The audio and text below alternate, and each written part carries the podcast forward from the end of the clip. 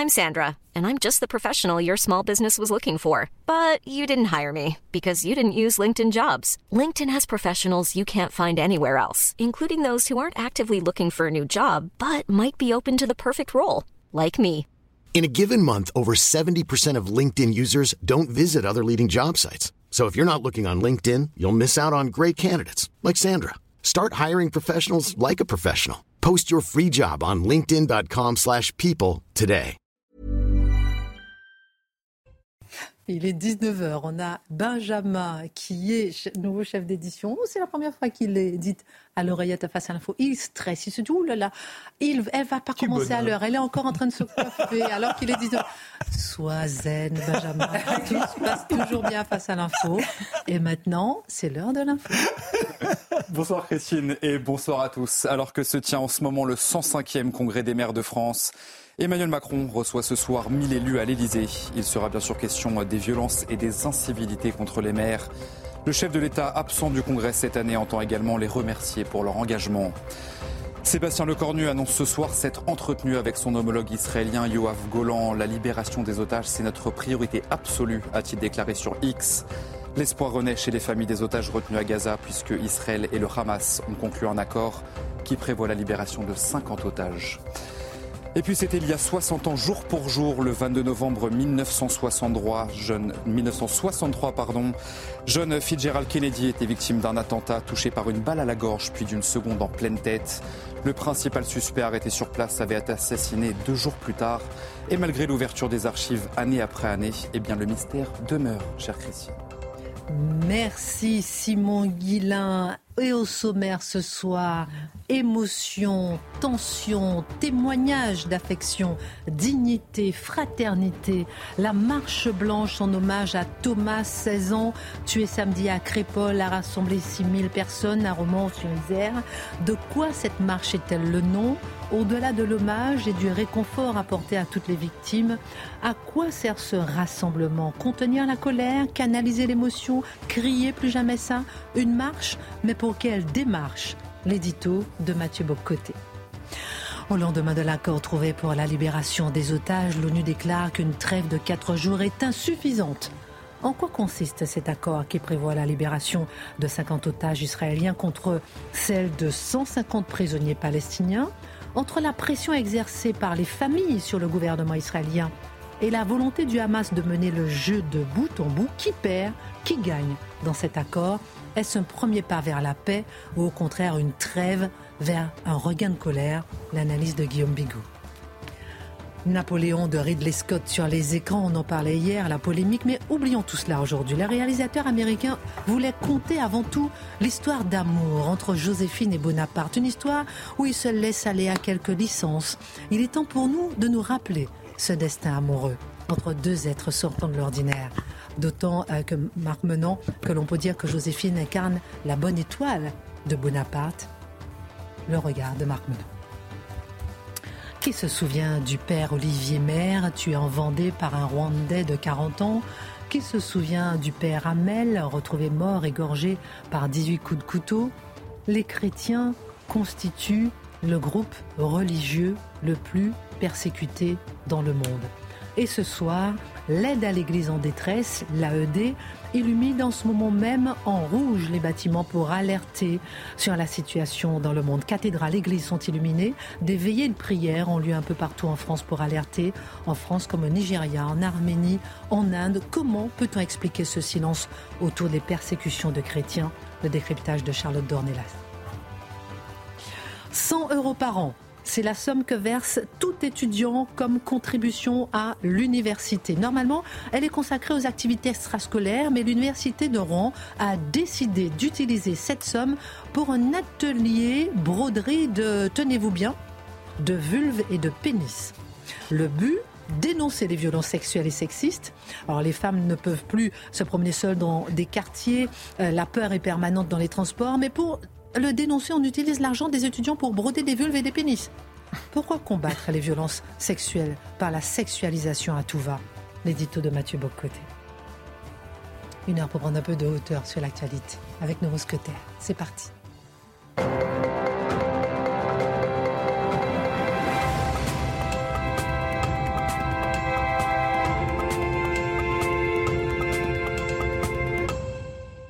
Charlotte est là, de plus en plus radieuse, et Guillaume Bigot est là, on est euh, mercredi. Vous allez bien? Mmh, Très, très bien. Ah, oui, le mercredi, on sort notre Bigot. notre Guillaume Je me sors tout seul un peu quand même. Mais...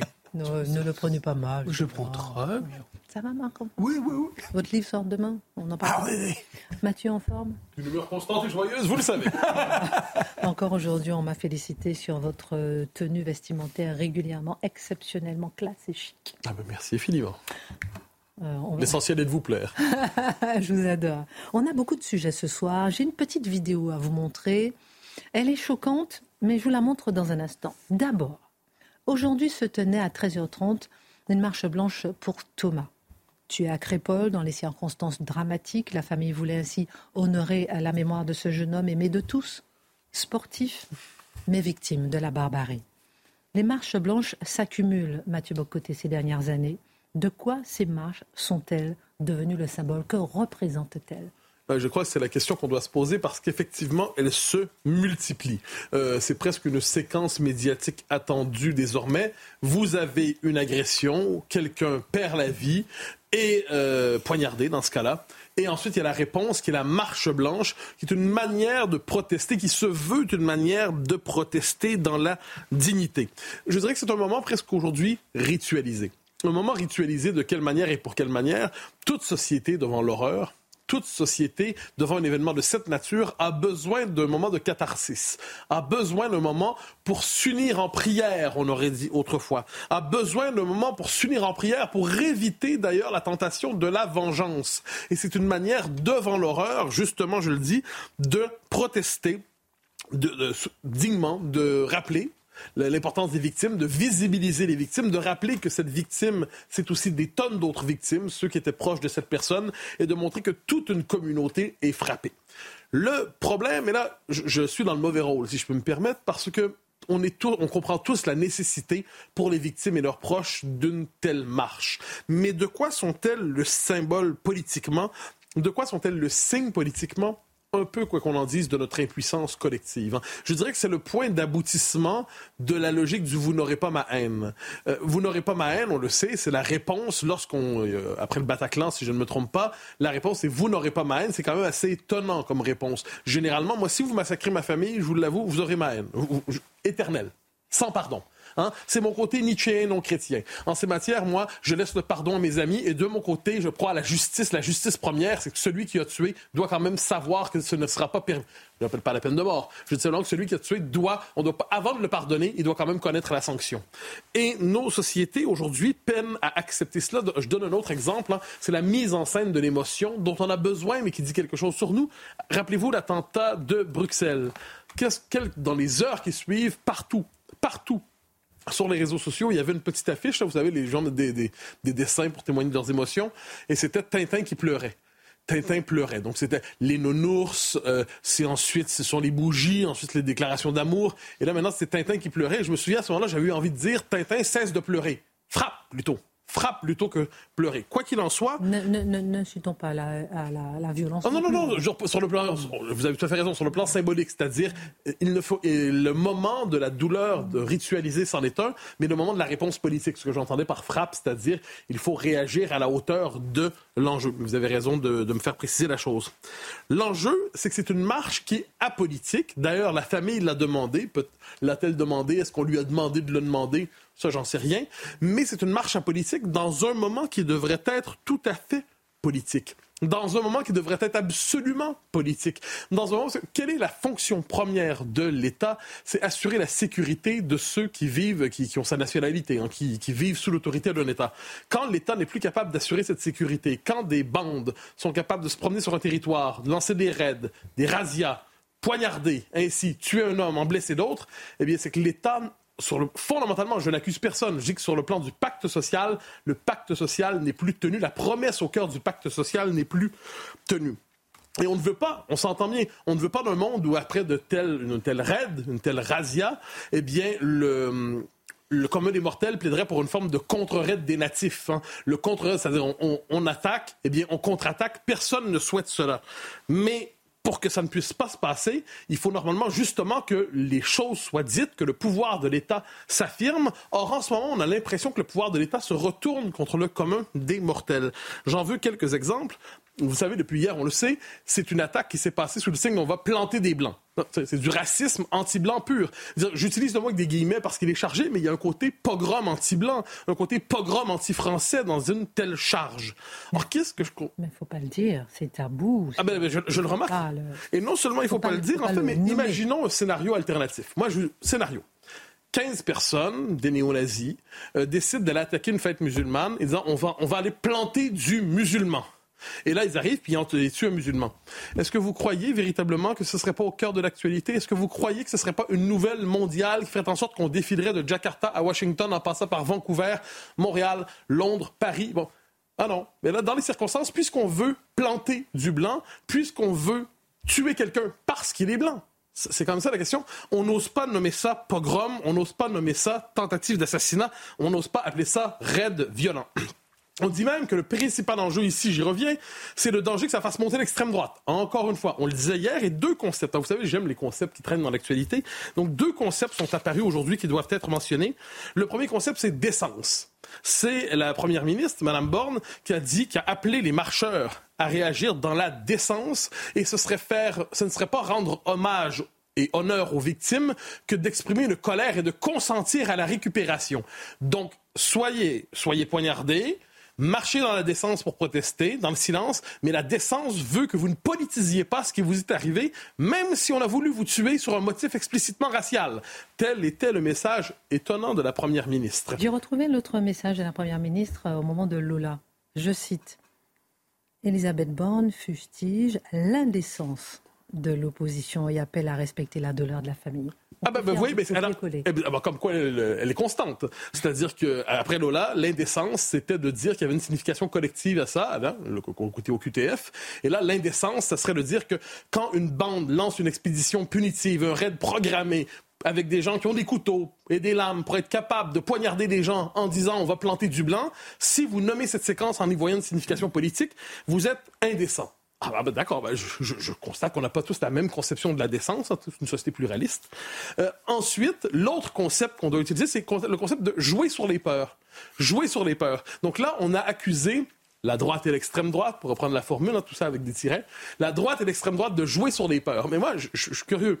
Est-ce que des gens qui, aujourd'hui, savent qu'ils peuvent se faire poignarder à la salle municipale comme ça, euh, est-ce qu'ils n'ont pas raison d'avoir peur? Qu'est-ce que ça veut dire jouer avec les peurs? Est-ce que ça veut dire, euh, finalement, soyez conscient d'une réalité nouvelle, de telles bandes peuvent poignarder, de telles bandes peuvent véritablement vous gâcher la vie? Est-ce que nommer cette réalité, c'est jouer sur les peurs? Est-ce qu'on n'est pas dans une variante du sentiment d'insécurité? Donc, donc c'est le double le double concept de la journée, décence. Si on vous poignarde, taisez-vous.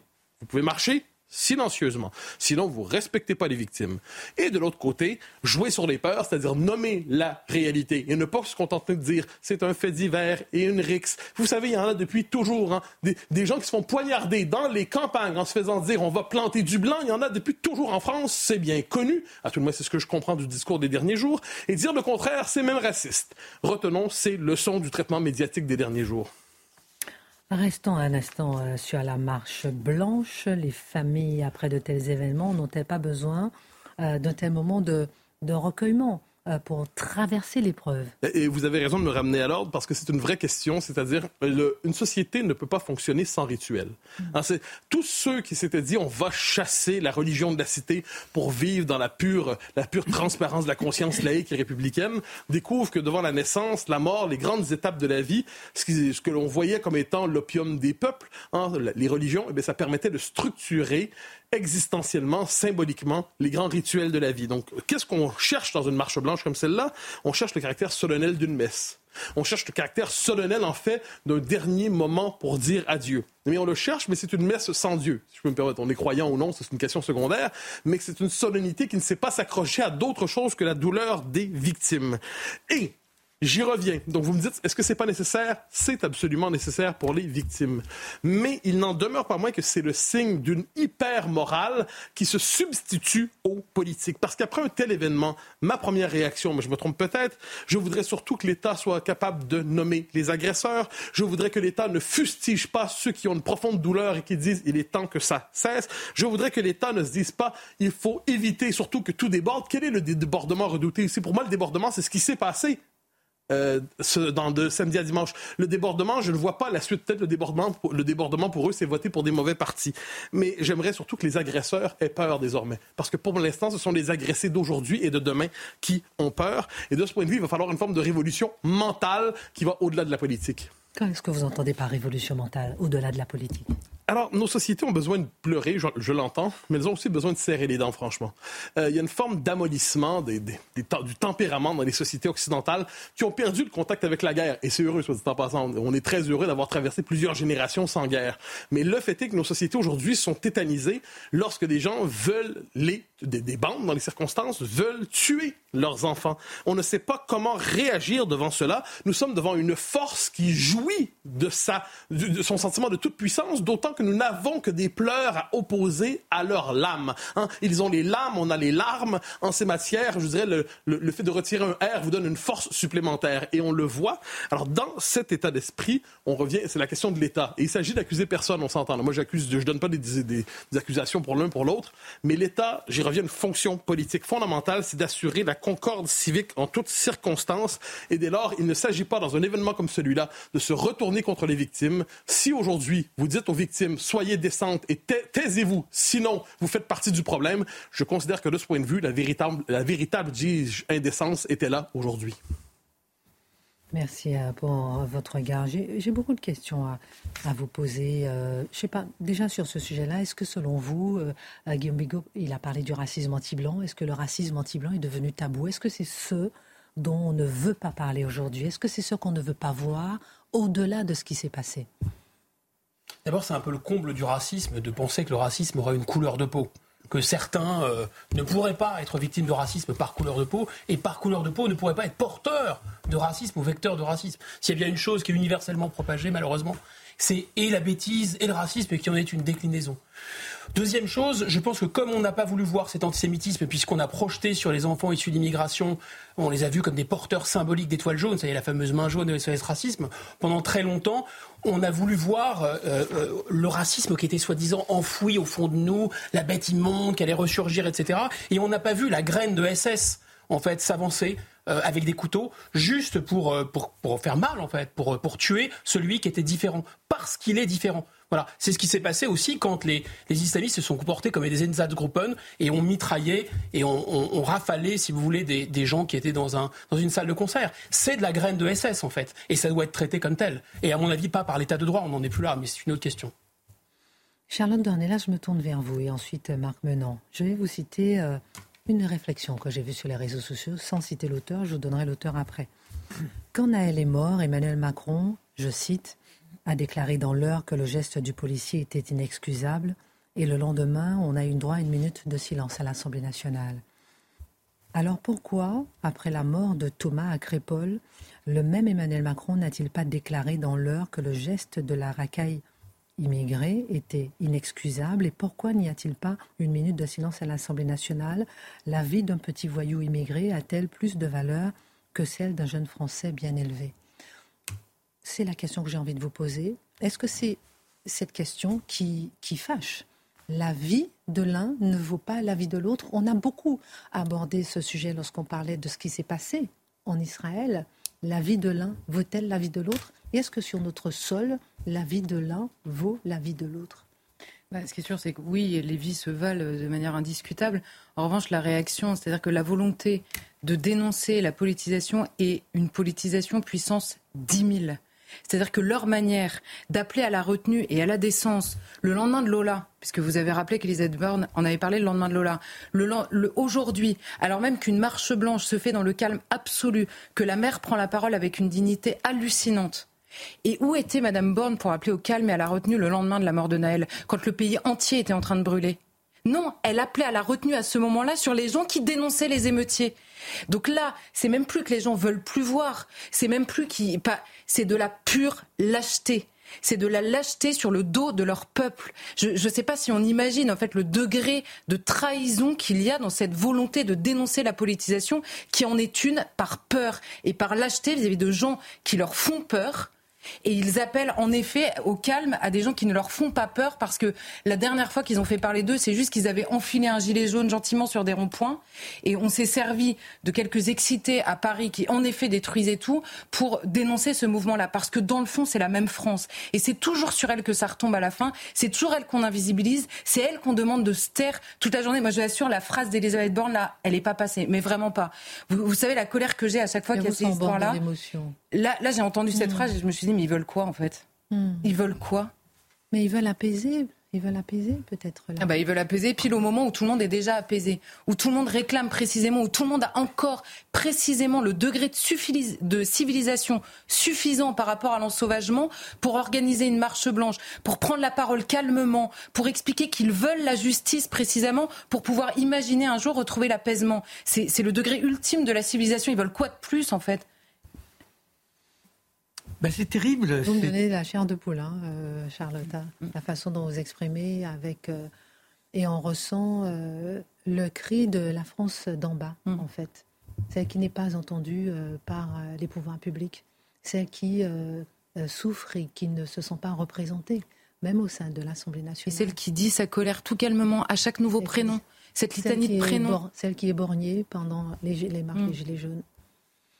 Et qui, qui n'est jamais entendue, jamais pardon. Bah, c'est l'abject du monde politique qui aujourd'hui est dans un entre-soi et qui laisse s'importer une mentalité venue des États-Unis, cette fascination que l'on a eue pour les Amériques et le wokisme qui est quoi au départ Une sorte de vengeance effectivement des Africains qui avaient été importés comme esclaves, qui n'avaient pas les droits civiques, qui ont dû lutter pour avoir le droit d'émerger. Mais en France, il n'y a jamais eu ça.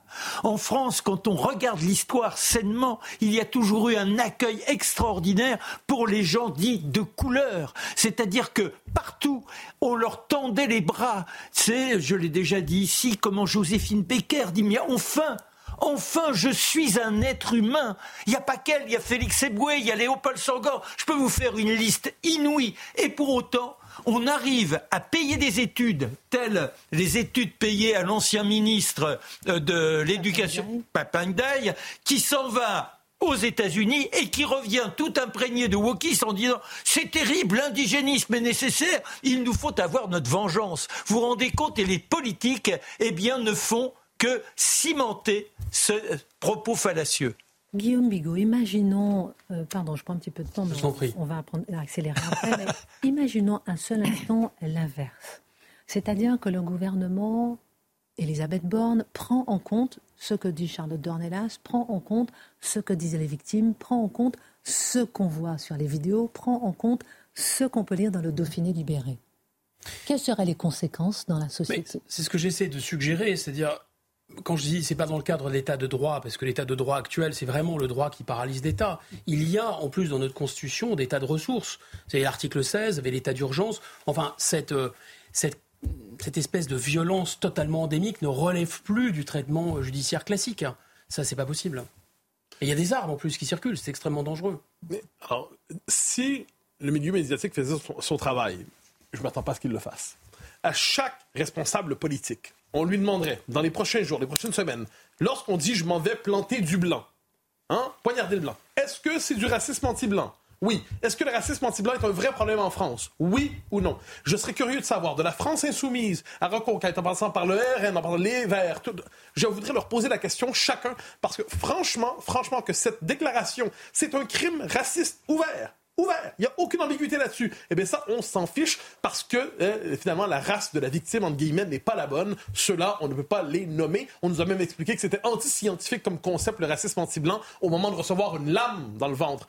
Parce qu'on a la mauvaise couleur de peau, je serais curieux de savoir si le concept est toujours aussi anti-scientifique. Et est-ce que, justement, on pourrait peut-être noter que si on dénonce ces actes comme étant des racistes, du euh, racisme, avec, euh, justement, planter des blancs, c'est là que vous êtes traité de raciste. Mais bien sûr. Vous qui dénoncez. Ben, J'ai fait tout un livre là-dessus il y a quelques années. C'est quand vous nommez le racisme anti-blanc, c'est là que vous vous rendez coupable de racisme blanc.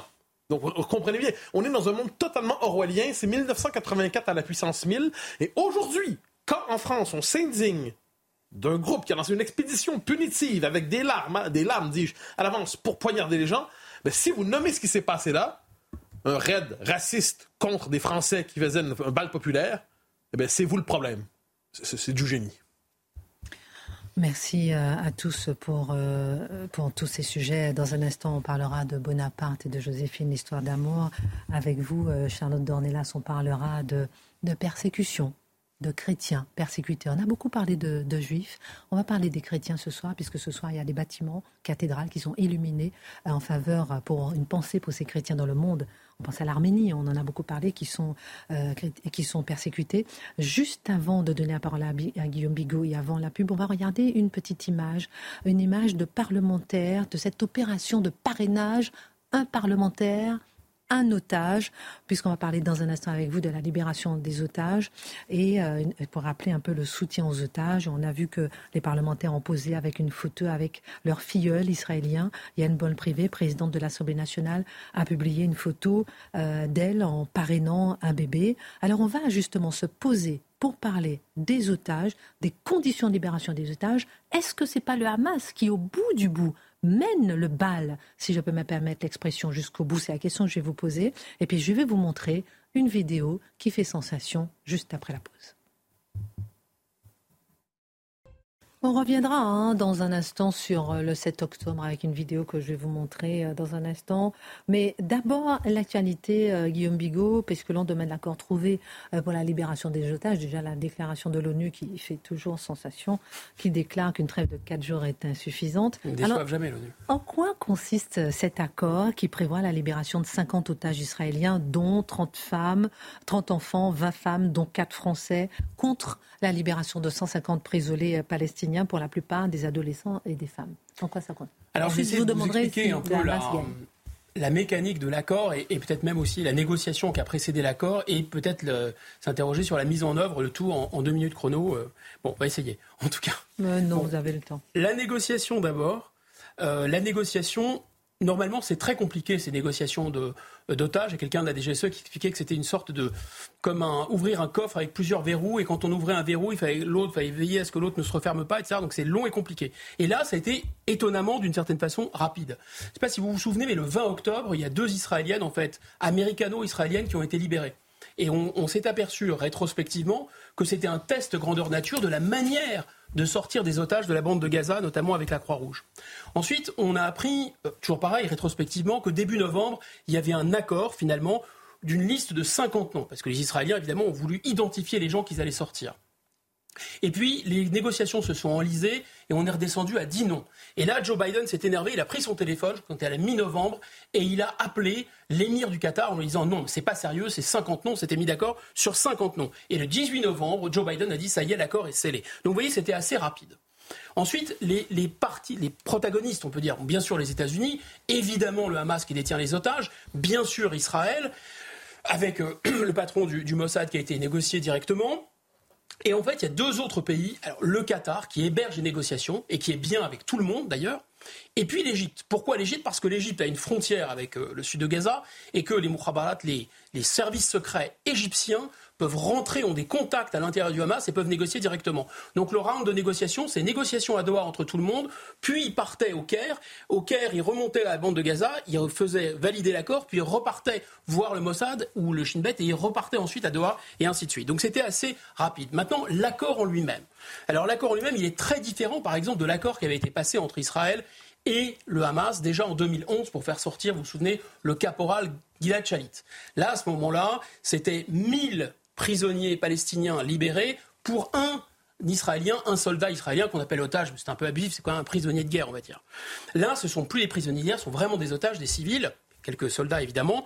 Et là, c'est plus un pour mille, c'est un pour trois, puisqu'il est question de libérer 150 prisonniers pour 50 otages qui seraient libérés. Et on ne va pas, Israël ne veut pas recommencer les erreurs de 2011, puisqu'en 2011, ils avaient libéré notamment euh, Yahya Sinvar, qui est un des un des cerveaux du 7 octobre et celui qui détient les otages. Et là, il l'avait libéré en 2011, ils le connaissent très bien. C'est quasiment un psychopathe, c'est un peu le Hannibal Lecter du terrorisme, il est très dangereux, très intelligent et complètement psychopathe. Et donc là, il n'est pas question de libérer des gens aussi dangereux, cette fois-ci, pour cet accord-là. Donc il y a plusieurs volets dans cet accord. Il y a un volet militaire, c'est un cessez-le-feu pour arrêter le feu, pour pouvoir sortir les gens. Il y a un volet humanitaire, puisqu'il est question d'acheminer des vivres, mais aussi des médicaments et même du carburant. Et maintenant, la question, c'est celle de sa mise en œuvre. Et quand on regarde la mise en œuvre, il faut quand même rester extrêmement prudent, même si l'accord est signé. Pourquoi?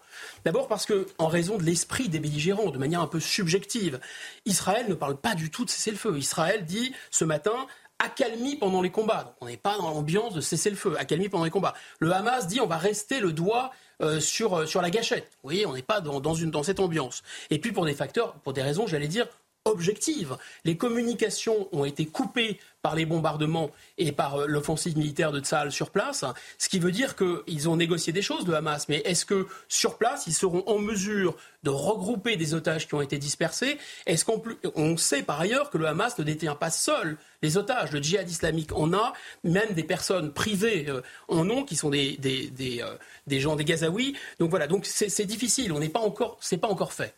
Alors est-ce que ce n'est pas une défaite pour Israël et pour Benjamin Netanyahou finalement cet accord? Écoutez, ça a tout, l'air d'une défaite pour Benjamin Netanyahou, mais je pense que ça ne l'est pas. Pourquoi ça a l'air d'une défaite? Parce qu'il l'avait dit d'abord, on ne négociera rien euh, avec le Hamas. Il a dit, on n'aura pas de cessez-le-feu avant de libérer tous les otages, et même si ceux-là sont libérés, il y en a encore au moins 170, 180 qui euh, resteront derrière. Et puis, bien sûr, parce que le cessez-le-feu offre un avantage tactique aux combattants du Hamas il y aura, on va rentrer dans le détail, mais euh, vraiment pas d'entrée de, véhicules militaires pendant 24 heures. Il n'y aura euh, euh, plus de survol du sud de Gaza et même du nord de Gaza, là où, sont, là où est le Hamas retranché de 10 heures à 16 heures. Et en plus, ça peut être renouvelé par tranche de 24 heures s'il libère 10 otages de plus. Et donc, ça va permettre aux djihadistes de souffler, de se regrouper, voire de s'exfiltrer. Mais je pense que ce n'est pas un échec pour Netanyahou et pour l'État d'Israël. Pourquoi? C'est presque le contraire. D'abord, c'est parce que l'État d'Israël a l'avantage sur le terrain qu'il peut se permettre ça. Inversement, c'est parce que le Hamas est en train de suffoquer militairement qu'il est en train de, supplier pour qu'il y ait euh, un peu encore 5 minutes, en tout cas 24 heures, Monsieur le Bourreau. Voilà. Ensuite, tous les membres du cabinet de Netanyahou sont d'accord. Il n'y a qu'un fanatique, euh, Ben Gvir, qui pas, qui, s'oppose à ça. Les services de renseignement, tout le monde est d'accord avec euh, avec le deal qui a été passé. Ensuite, il faut bien comprendre aussi, et ça c'est spécifique à Israël, l'importance des otages et l'importance de la vie humaine. Pourquoi? D'abord, c'est un petit pays, Israël. C'est 9 millions d'habitants, dont 7 millions de juifs.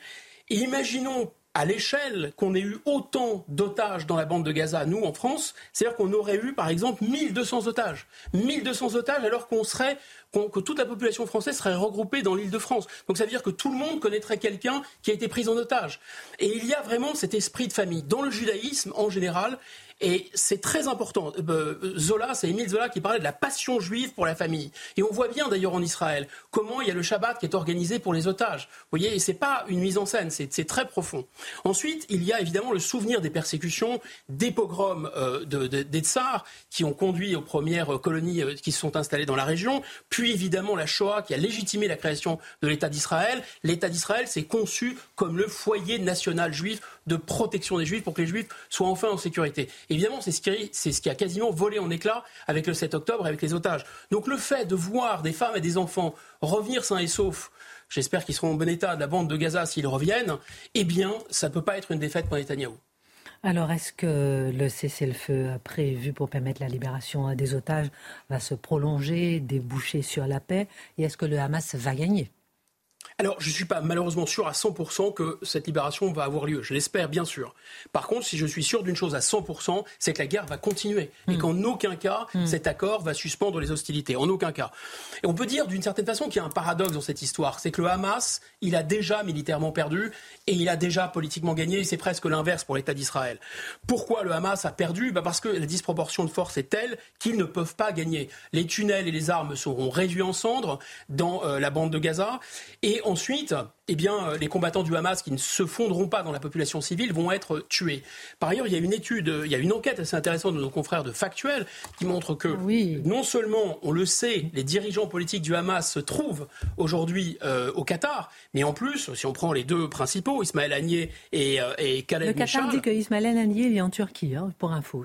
je ferme la C'est possible, mais en tout cas, ces actifs seraient dans les banques qataries. Et, et, et ces gens-là seraient riches à milliards, 2,5 milliards pour les deux familles, c'est-à-dire qu'ils ont ponctionné allègrement sur l'aide qu'on leur a donnée, notamment les Européens, parce que c'est les Européens qui payent, évidemment, comme toujours. Euh, voilà. Quant au Hamas, c'est presque politiquement une victoire. Pourquoi? Parce qu'au lendemain du 7 octobre, c'était Hitler. là, maintenant, on, discute avec le Hamas, vous voyez Donc, on a quand même beaucoup de choses se sont passées. Ça ne veut pas dire qu'Israël va les épargner. Et Israël, en plus, a de la mémoire.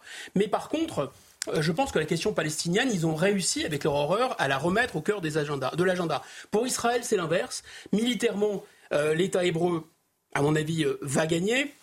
C'est vraiment un, à coup sûr, si vous voulez, lorsque les otages auront été libérés, on peut dire que Tsahal n'aura presque plus de, euh, ne sera plus contenu en fait dans son effort militaire. Et il faut bien comprendre que l'État d'Israël, en dehors de détruire les infrastructures militaires du Hamas et les combattants du Hamas, ils sont très inquiets par plusieurs choses. D'abord, les capacités offensives du Hezbollah. On l'a vu aussi, les outils, vous savez, les fameux outils, euh, euh, les, les, les guerrieros chiites du Yémen qui ont pris d'assaut un, bâtiment qui appartient à un, Israélien euh, euh, dans le Golfe. Et évidemment, le fantasme absolu d'Israël, c'est d'aller bombarder les infrastructures nucléaires de l'Iran. Donc je pense qu'une fois que les otages seront libérés, enfin ceux qui pourront être libérés, ils auront un peu les mains libres. Mais politiquement, et j'en termine là, politiquement, Israël risque de perdre. Pourquoi? Parce qu'une fois qu'ils auront détruit le Hamas, ils auront le choix entre trois solutions. Première chose, ils ne pourront pas annexer. La communauté internationale et les États-Unis en premier ne les laisseront pas faire ils vont, ils voudraient, ils ne pourront pas laisser le vide derrière eux. Le vide politique, c'est impossible. La nature hors du vide et des gens pires que le Hamas pourraient prendre la suite. Et troisièmement, donc, ils vont être tentés d'administrer directement. Mais attention, les Américains leur ont déjà dit que ce n'était pas possible. Mais même s'ils administrent directement, vous savez, on peut faire beaucoup de choses avec des baïonnettes. On peut embrocher un poulet, on peut euh, euh se servir comme cure-dent, etc. Mais Bonaparte a dit, on peut tout faire avec des baïonnettes, sauf rester assis dessus. On parlera de Bonaparte avec euh, euh, Marc Menard dans un instant. Je vais quand même juste vous montrer. Euh, merci beaucoup, hein, mon cher Mais je vais vous faire réagir en 10 secondes peut-être sur la députée LFI Ersila Soudé qui raconte que le 7 octobre a contrarié la promotion d'un film qu'elle souhaitait diffuser à l'Assemblée nationale avec un ton empli de dignité. Il y a aussi toujours l'idée de euh, on ne peut pas se contenter de cesser le feu. Évidemment, il faut, aussi faire en sorte de ne pas revenir à la situation d'avant, qui a enfin, qui finalement, sinon c'est le serpent qui se mord la queue. On, aura juste à attendre la prochaine explosion. Euh, et c'était le sens d'ailleurs du fait qu'on est tenu bon sur notre ciné-débat là sur Yala Gaza. C'est un ciné-débat qu'on a organisé Charlotte Leduc et moi-même avec le soutien donc du groupe de la France Insoumise à l'Assemblée nationale. Alors, il faut savoir qu'au départ, ce ciné-débat, on l'avait prévu avant le 7 octobre. Hein. Sauf qu'évidemment, euh, bon, on a eu tellement de bol qu'avec Charlotte, on avait préparé notre com, genre la veille. et donc forcément, dans le week-end, bon, bah, ça, il y a eu des fuites. Caroline Niadan et Meilleur Habib, tout de suite, sont montés au créneau. Euh, Yael Brown-Pivet, c'est scandaleux. En plus, j'ai invité euh, Boudaka, alors là, c'était le bonbon. Et donc, en fait, bon, on a attendu, on a attendu, voilà, bon, et on a fini par organiser, bon, assez au dernier moment, parce que, voilà, au moins, ça évite de, de, laisser trop le temps euh, à, nos, adversaires de, de s'en prendre à nous. Bon. Une députée de la République? Bon, d'abord, euh, je pense que c'est intéressant pour les agences de communication, c'est exactement ce qu'il ne faut pas faire. Donc ça, c'est une anti-publicité, même politique. En matière d'indécence, là, je pense qu'on est vraiment dans le cœur de cible. Et pour terminer, la cause palestinienne n'est pas une mauvaise cause, elle est tout à fait légitime, mais il y a un temps pour tout. Sortir ce film-là maintenant, hier, ça, fait partie de l'éducation euh, minimale, mais c'est peut-être beaucoup demandé à Mme Soudé. Non, mais déjà, c'est même pas indécent, mais c'est incroyable de pouvoir être dans cet état d'esprit. C'est-à-dire qu'on a un événement qui, met, qui met en péril le monde entier. Et elle, elle est là. On s'est fait une petite farce, on avait prévu un, petit canard à manger entre nous, etc. Et puis alors, excusez-moi, mais si le niveau des, députés et des gens politiques, c'est d'avoir une rhétorique, une éloquence aussi minable, c'est que la France n'est plus un grand pays. Elle, elle, ne jargonne même pas, il faut lui apprendre à parler. Elle n'est même pas du niveau de la maternelle. Euh, merci pour votre regard, Marc Menon. Et euh, avec vous, Charlotte Donner, on va parler de la persécution des chrétiens et des euh, cathédrales qui sont illuminées. On parle dans un instant, juste avant, un peu de légèreté. Hier soir, on parlait avec, avec Mathieu Bocoté du film Napoléon de Ridley Scott, qui est très critiqué. Mais on, ce film raconte en fait l'histoire de Napoléon, de Bonaparte et Joséphine, l'histoire d'amour. Une histoire d'amour pour vous qui elle vous fait pétiller les yeux, cette histoire d'amour. Pourquoi? Non, mais c'est vrai. Non, mais c'est une histoire extraordinaire parce que ce sont deux êtres indispensables, deux êtres qui se réalisent en étant ensemble et qui passent leur temps à se déchirer d'une certaine manière. Mais ils ne peuvent pas avoir une seconde sans être dans l'obsession de l'autre. Et avant avant la rencontre avec Joséphine, il y a le petit bonhomme qui arrive de Corse à 10 ans, qui est là à Autun, puis après l'école militaire. Il est toujours dans la solitude. Heureusement que les livres lui tiennent compagnie, mais il est seul contre les autres. On n'a pas le temps de raconter toute l'histoire, n'oublions pas, il émerge grâce à la conquête du fameux fort à Toulon face aux Anglais. Il y rencontre Barras, il remonte à Paris, il est général, c'est formidable. Oh là Oui, mais d'abord, son costume est tout élimé, il ne sait pas où aller, et il a la tendance à une âme qui vacille la tentation du suicide. Dit un jour, je ne me retirerai plus lorsque j'entendrai les chevaux courir et je passerai sous un carrosse. Il en est là. Et n'oubliez pas qu'il avait écrit sur le suicide quand il était étudiant. C'est quelque chose. Et les femmes, il n'ose pas les aborder. Alors il y a eu une petite euh, à Marseille quand il est revenu de la Corse où il s'était battu contre Paoli. Il est parti en clandestin avec euh, la famille. Bref, mais euh, il n'ose pas. Il n'ose pas, puis il est empêtré dans les vêtements. Il y a Madame Talien qui le reçoit quand même. Madame Talien tient un beau salon, mais quand il arrive avec ses nippes de dépenaillé, il n'y a pas une dame Pourtant, sur les merveilleuses, hein. c'est l'époque du grand libertinage. on ne fait pas attention à lui, elle lui paye un costume. Et parmi les dames qui sont là de temps en temps, il y a Joséphine, veuve du général de Beauharnais, grand héros de la guerre révolutionnaire. La créole. la créole. Et, et donc, bon, il a fait attention à elle, mais c'est Barras et Eugène également qui un jour vient lui dire mais ma maman voudrait récupérer le sabre de son de mon de mon père et il s'arrange elle l'invite à dîner et là c'est extraordinaire apparemment puisque il lui écrit je me réveille plein de toi, ton portrait. Elle lui est donné son portrait. mais qui a dragué qui, pardon Soyons directs. Bah, apparemment, vous, dites qu'il se réveille. Mais non, mais non. Euh, Joséphine, c'est-à-dire que lui se précipite. Joséphine. Puisque vous dites qu'il était très timide, donc. Oui, euh, oui, mais, mais Joséphine n'est pas timide. C'est ça. Et elle, sait, elle sait dire merci. Il lui a rendu service. Elle sait dire merci. ben voilà, bah, bah, pas, bon, pas de timide. Alors, euh, lui, alors le lendemain matin, il est émerveillé. Ça lui est jamais arrivé. Je me réveille plein de toi, ton portrait et le souvenir de l'énivrante soirée. L'énivrante soirée sont là, me laissent sans repos. Je t'envoie mille baisers, mais ne m'en renvoie pas, ça me met les sens en ébullition. Voilà où il en est. Et puis il y a le chien fortuné, fortuné qu'il mordra le jour du mariage. Un mariage qui se fait, mais là, sur sa volonté. Il s'est entiché d'elle. Elle, euh, elle se dit, bon, en général, j'espère mieux que ça un jour dans ma vie. Barras, qui a été son amant, s'en débarrasse. Bref, il y a le mariage. Et ce qui est extraordinaire, c'est qu'il va partir pour la campagne d'Italie. C'est Barras qui l'envoie là-bas. Il faut se débarrasser de cet homme ambitieux qui a déjà été remarqué par le peuple.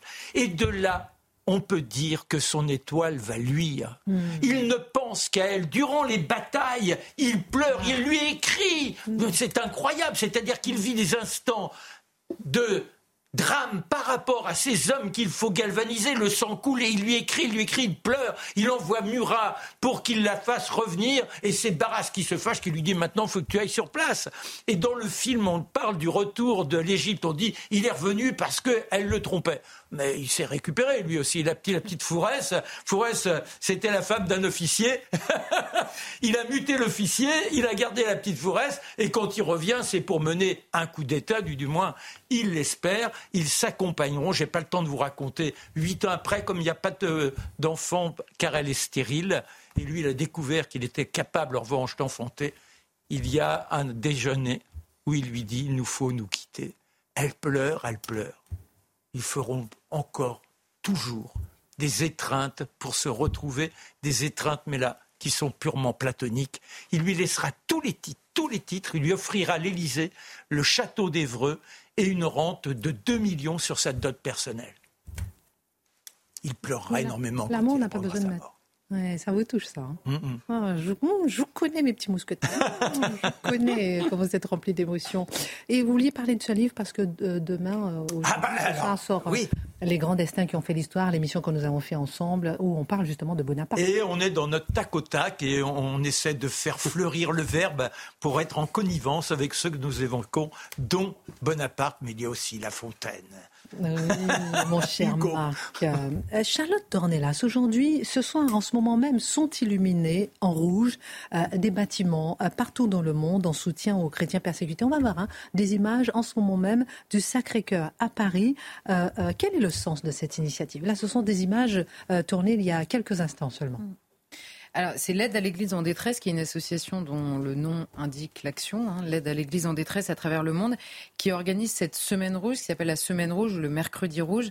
Euh, alors, depuis 2015 partout dans le monde et depuis 2018 en particulier en France, mmh. et pour alerter sur la persécution des, des, chrétiens, qui est de loin et toute persécution confondue la plus euh, tenace, on va dire, à la fois en nombre et dans le temps. Alors, on a euh, le Christ rédempteur à Rio, par exemple, qui est illuminé, la fontaine de Trévi ou le Colisée à On a des cathédrales un peu partout dans le monde et plusieurs églises dans plusieurs villes de France qui sont accompagnées le soir d'une veillée de prière.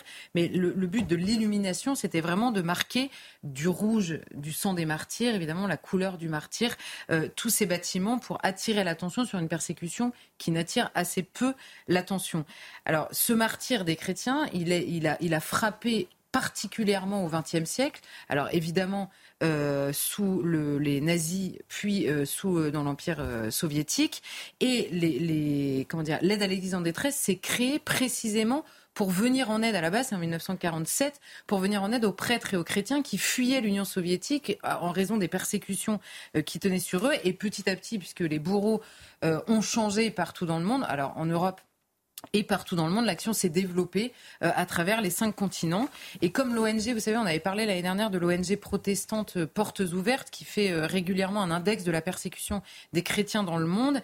Eh bien, l'AED, comme d'autres associations d'ailleurs, renseigne, en étant sur le terrain notamment, toutes ces persécutions. Et ils nous disent en 2023, cette, ces persécutions s'aggravent sur beaucoup de continents. On a des kidnappings, des meurtres, des viols, des fuites, des églises brûlées, des expulsions, des emprisonnements des interdictions très claires du culte. Donc le martyr, le prend plusieurs formes, mais on a aujourd'hui un chrétien sur sept dans le monde, c'est-à-dire plus de euh, quasiment 400 millions de chrétiens qui vivent dans des pays, où il y a carrément une persécution aggravée ou alors des discriminations légales euh, envers, euh, envers eux. Donc c'est pas rien. le directeur de l'AED a finalement résumé la démarche en disant nous voulons rendre visible la violence invisible et silencieuse subie par tant de chrétiens dans le monde. Justement, silencieuse, silencieuse, silencieuse. Personne n'en parle. À quoi ressemble cette persécution euh, dans le monde aujourd'hui? Ne me regardez pas comme ça, Non, mais je dis silencieuse parce que c'est la 400 millions de personnes dans le monde et pour l'Arménie, il faut en parler vraiment entre deux euh, vraiment, on n'en parle pas. Et encore de, des, horreurs qui se sont passées, c'est probablement celle dont on a plus parlé, pour vous donner une idée de, du, degré, en effet, d'invisibilisation. Euh, en, 2023, la situation s'est notamment beaucoup aggravée en Afrique.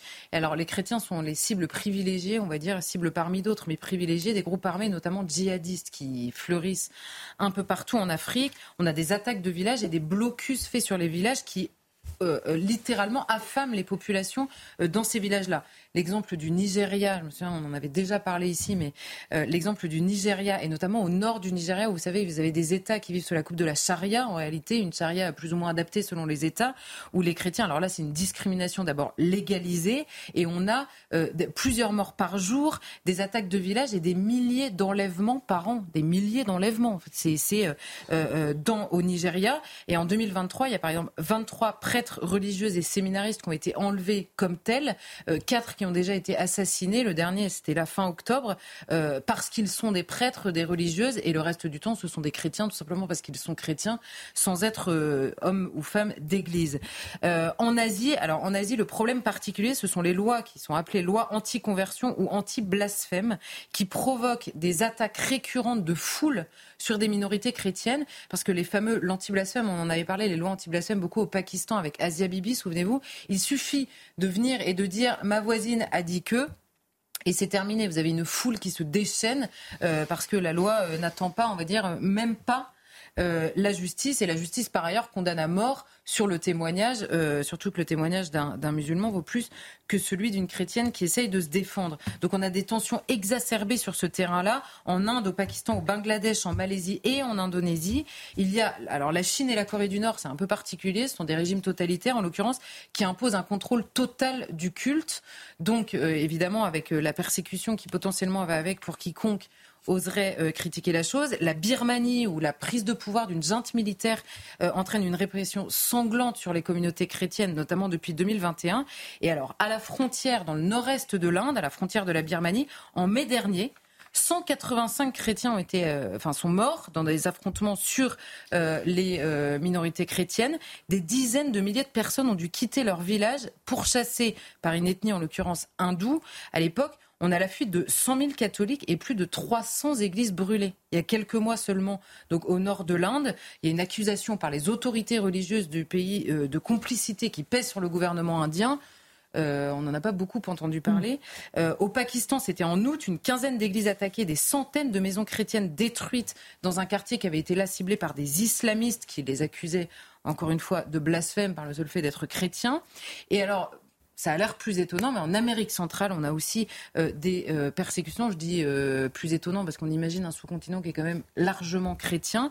Alors, il y a des discriminations étatiques au Venezuela, du contrôle de la pratique religieuse, contrôle drastique à Cuba, évidemment. Une véritable persécution au Nicaragua, mais surtout en Colombie et au Mexique. Le problème, c'est que les prêtres sont les derniers à prendre la parole contre les narcotrafiquants et les gangs. Enfin, les derniers, non, mais ils font partie, notamment dans les villages, c'est-à-dire pas dans la capitale, un peu plus éloignée, dans les village à tenir tête et il meurt énormément au Mexique. On l'imagine pas quand même, le Mexique qui est un pays quand même largement euh, chrétien. Plus de 70 prêtres qui ont été assassinés par ces gangs ces dernières décennies. Et l'Arménie, évidemment, vous l'avez cité, 100 000 chrétiens qui ont été chassés de leur terre ancestrale après neuf mois de blocus total euh, d'une population et un, président azerbaïdjanais qui ne se contente pas de, vouloir euh, récupérer un territoire, si je puis dire comme ça, mais qui compare les Arméniens à des chiens qu'il faut donc chasser du territoire. Le chien, euh, c'est un mot qu'il a souvent utilisé avec l'aval de son allié turc en l'occurrence. Et l'inquiétude aujourd'hui pèse sur tout le reste de l'Arménie. Donc c'est pas juste une question de territoire partagé. Et vous l'avez dit, et je pense que c'est, euh, alors évidemment c'est pas celle sur laquelle on met l'accent euh, étant donné tout ce qui se passe dans le monde, mais la persécution euh, réelle, alors évidemment qui n'est pas étatique en Europe, est en train de se petit à petit de s'installer. C'est extrêmement marginal pour l'instant. On avait parlé de processions attaquées. Vous avez évoqué ces prêtres qui ont été tués. Et je note quand même que l'Union européenne, qui a euh, des, vous savez, des instances ou des personnes chargées de la lutte contre les, la haine anti-musulman ou anti-juif, a refusé, sur une question posée euh, au Parlement, a refusé de faire la même entité pour la haine anti-chrétienne qui pourtant euh, existe. Alors qu'elle existe et qu'on l'analyse et qu'on nous dise qu'elle est marginale, vu le nombre d'attaques sur les églises et de profanations, j'ai un petit doute, mais au moins, si une personne était chargée de le faire, peut-être pourrait-on y voir plus clair. Et justement, donc personne n'en parle, en effet, malgré l'ampleur de ces persécutions. Euh, comment comprendre cette injustice, ce silence bah, c'est vrai que objectivement, ce sont des minorités, je ne sais pas si on peut dire minorité, mais ce sont en tout cas c'est un groupe euh, de, croyants qui est objectivement la plus persécutée au monde de, manière absolument indiscutable. Mais l'Occident, ils tendent trop la joue? Bah, je, je... Non, mais il y a, y a, y a je, je, pense surtout, honnêtement, que. Il y a un certain, certain, silence, une certaine retenue, on ne crie pas, on a mal. Non, mais bien sûr, de toute façon, la, la, la, particularité, on va dire, des chrétiens partout dans le monde, au Proche-Orient, vous verrez, euh, n'importe qui vous dira que dans un village, le seul moyen de faire vivre deux communautés ensemble, c'est de mettre des chrétiens au milieu. Parce que eux, et, et, vous voyez partout dans le monde, dans les pays, ils ouvrent des écoles, ils sont les seuls à accueillir toutes les communautés dans leurs écoles, ils ouvrent des hôpitaux, ils sont les seuls à accueillir tout le monde dans les hôpitaux.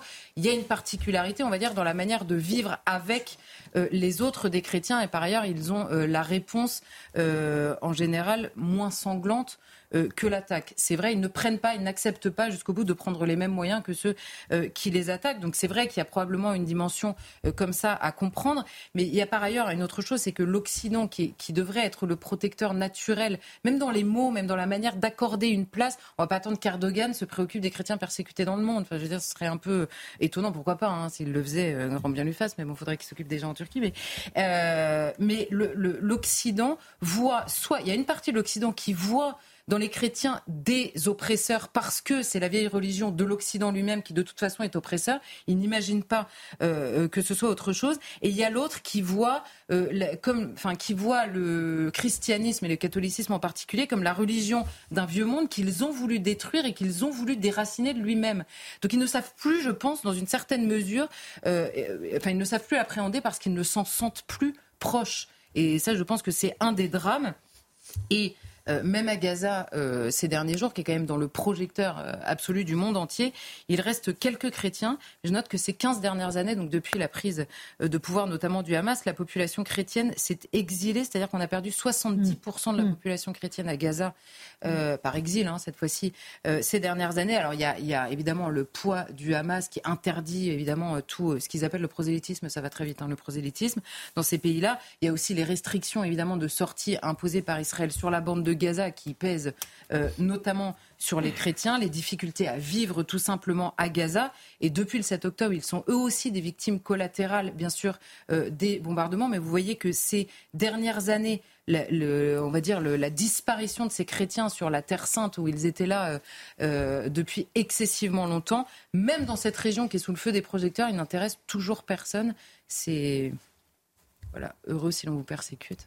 Ils auront leur récompense dans les cieux. Non, mais ils ont au moins euh, la chance d'avoir une foi. Je le dis parce que je la partage et c'est une récompense qui qui permet à beaucoup de vivre. J'en ai rencontré beaucoup qui, qui, se sont accrochés à ça et ça les a littéralement aidés à vivre. Ça serait bien qu'ils soient protégés quand même aussi. Ah bah bien sûr. En attendant le, le paradis. Mon cher Mathieu, je ne comprends pas là.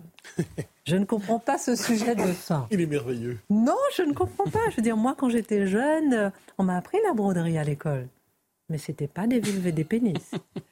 Alors on a appris que l'université de Rouen, Normandie, organisera un atelier de broderie de vulves et de pénis dans le cadre de la semaine contre les violences sexuelles et sexistes.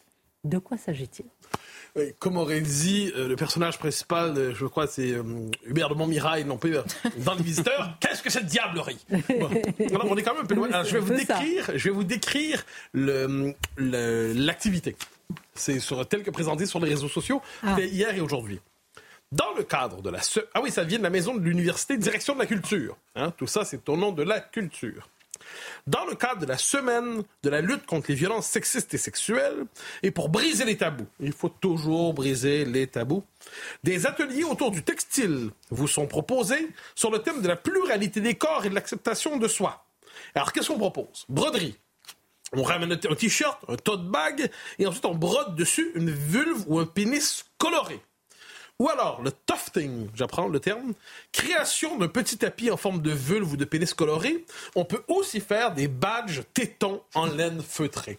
Mais, mais c'est formidable. bon les tétons ben J'ai pensé à vous, Marc, à, ce moment particulier. Non, mais quel est l'objectif ah, ah, Vous posez une question, ah, je sens bien ici votre mauvaise foi.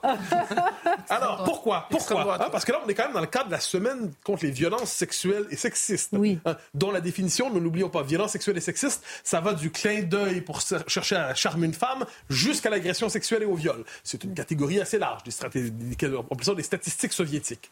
Mais quoi qu'il en soit, pourquoi Pourquoi Pour défendre la pluralité des corps et l'acceptation de soi. Tel est l'objectif affiché de cet atelier, donc euh, celui-ci s'inscrit dans le cadre de la semaine de lutte contre les violences sexistes et sexuelles pour défendre la pluralité des corps et l'acceptation de soi.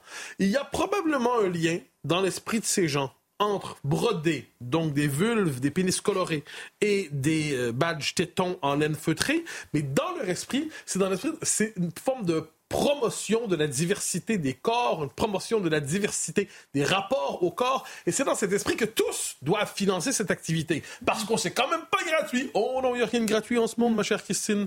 Et qu'est-ce que ça veut dire dans les circonstances? C'est l'UNI qui dénonce, parce que c'est financé à partir d'une forme d'impôt étudiant, euh, qui est la contribution à la vie étudiante et de campus Donc, tout le monde doit contribuer à la hauteur de 100 euros à peu près, mais on ne sait pas exactement comment les fonds sont gérés, comment ils sont alloués, comment ils sont attribués, et c'est ce qui fait en sorte que les gens de l'UNI, donc notamment Esteban Naï, dit on n'est pas contre l'idée d'une semaine contre les violences sexuelles et sexistes, on n'est pas contre, mais cette, activité là-dedans, c'est niché, c'est perché, ça relève de l'obsession idéologique, il dit ça relève du wokisme, je pense que dans les circonstances c'est tout à fait vrai, et quant à moi j'ajouterais, ça relève de la zombification mentale des étudiants, ce qui nous rappelle que les campus aujourd'hui sont des asiles à ciel ouvert des deux côtés de l'Atlantique. Ça nous rapproche.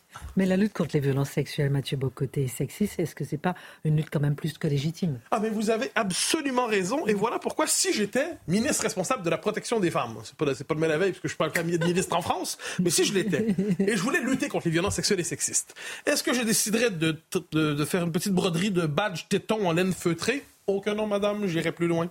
Je ferai plutôt, je miserai sur la sécurisation du métro et des transports en commun. Ah, c'est réac, j'en conviens. Mais pour s'assurer que les femmes puissent désormais prendre les transports en commun sans avoir à changer de tenue selon la ligne qu'elles empruntent, sans avoir en sortant de chez elles à avoir une bombe au poivre, sans avoir à prendre des cours d'autodéfense ou de boxe. Eh ben oui, moi, plutôt que le téton brodé, je mise sur la sécurité dans le métro. Mais vous me direz que je suis de droite et peut-être encore pire. Dans le même esprit, je sécuriserai le RER. E Pourquoi pas? Parce qu'apparemment, c'est pas nécessairement le lieu le plus agréable pour une femme qui veut s'y promener librement. Allons plus loin. Je miserai aussi, je lutterai contre la culture euh, porno qui ravage complètement l'état d'esprit des jeunes générations, qui fait en sorte que les rapports entre les sexes, on a d'un côté hein, la neutralisation du désir et de l'autre côté le, sexe bestial version, euh, version porno, ce qui ravage complètement l'imaginaire sexuel des jeunes générations, et notamment des jeunes filles qui se croient obligées de se prêter à des trucs un peu bizarres pour être capables de plaire aux hommes, version culture du porno. Et un dernier mot, euh, on nous dit que tout ça, c'est pour la question de plaider pour la diversité corporelle. Ça, je pense que c'est la plus grande fraude intellectuelle des temps présents. On est dans une époque d'épidémie d'obésité. C'est un vrai, vrai, vrai problème qui va avoir des effets pour la vie de chacun et qui va avoir des effets sur la santé publique, les fonds publics, le système de santé. Alors, mais parce qu'il faut toujours flatter le petit soin intérieur de chacun, on dit même dans une situation d'obésité grave, quel que soit Aimez-vous tel que vous êtes. Ne vous reprenez pas en main, parce que l'appel à se reprendre en main, c'est en fait un discours obésophobe ou grossophobe. Ah oui, les nouvelles phobies. Donc, en les matières, oh, ils sont en train de nous dire, finalement, je termine là-dessus, qu'il faut célébrer l'épidémie d'obésité au nom de la diversité plutôt que la combattre au nom de la santé de chacun. Je félicite cette université pour son caractère créatif. Vulve, pénis brodé et téton en laine feutrée au cœur de la révolution des temps présents? Comment finir le pénis Merci. Merci infiniment à tous. Et on apprend qu'à Lyon, euh, pour empêcher une manifestation en soutien à Thomas et ses proches, la préfecture utilise les moyens hein, pour euh, empêcher euh, cette, ce rassemblement. Et voilà, beaucoup s'étonnent un petit peu de la, la présence de la police pour empêcher ce rassemblement. Merci à tous. Pascal Pro et ses invités. Et puis à demain.